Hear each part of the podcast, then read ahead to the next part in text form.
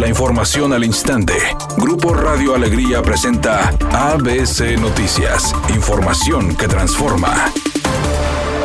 Una persecución y balacera dejó un hombre muerto sobre la calle Primera Privada de la colonia Sindamitas en el municipio de Monterrey, hecho que se registró alrededor de las 5 de la mañana en su cruce con la avenida Ruiz Cortines, según informó el secretario de Seguridad en el Estado, Aldo Fassi, quien agregó que la persona viajaba en una camioneta modelo 2018 cuando dos se le emparejaron y lo siguieron hasta llevarlo a una calle sin salida. Agregó que el hombre fue identificado como Julio César Galindo Medina. Esto empezó en un bar a las 5 de la mañana. La primera pregunta es por qué está abierto un bar a las 5 de la mañana. Entonces yo hago un respetuosísimo llamado a las autoridades municipales porque los horarios se tienen que respetar. Hay una discusión, de esa discusión hay una persecución y termina así como terminó. Si el bar hubiera estado cerrado no hubiera pasado nada. ¿eh?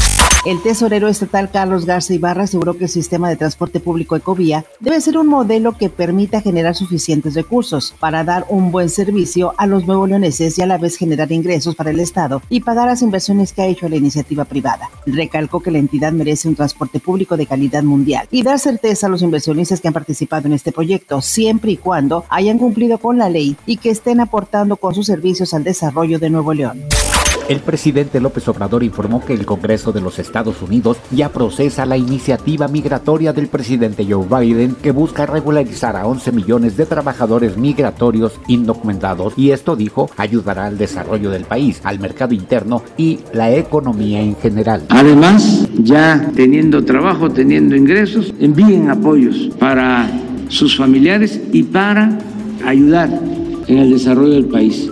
Editorial ABC con Eduardo Garza. Hay escuelas como la José de Jesús Martínez, ubicada en la colonia Roble de San Nicolás de los Garza, que están cobrando por llevar a los niños a vacunar a los Estados Unidos y eso no se vale, porque hasta donde sé es una campaña sin costo promovida por el gobernador desde que estaba en campaña. En esta primaria les cobran 750 pesos por alumno y 750 pesos por acompañante para poder inscribirlos en la vacunación transfronteriza Así están las cosas en blanco y negro. Solo les estoy comentando lo que está sucediendo.